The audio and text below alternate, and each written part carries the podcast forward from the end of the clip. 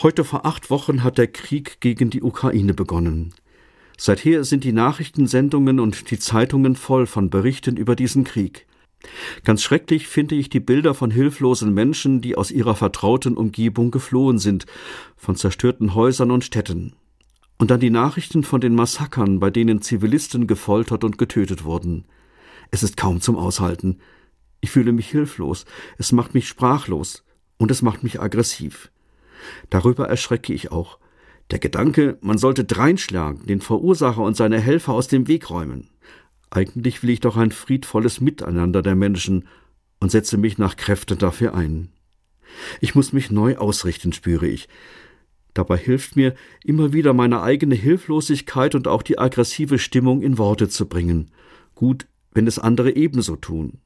Ich fühle mich da nicht allein, auch wenn wir keine Lösung für die vertrackte Situation haben. Eine besondere Form, mich auszudrücken, ist das Gebet. Es entlastet mich, wenn ich vor Gott aussprechen kann, wie es mir gerade geht. Dabei helfen mir die Psalmen, die Gebete aus der Bibel. Da haben Menschen sich ähnlich gefühlt, und sie haben das vor Gott ausgesprochen.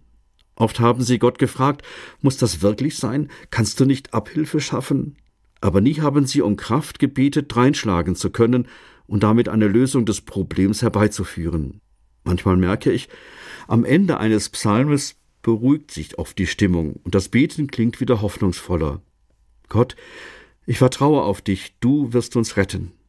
Diese Erfahrungen der Menschen damals in den Psalmen machen mir Mut. Ich hoffe darauf, die vielen Bemühungen um den Frieden werden auch in diesem Krieg erfolgreich sein.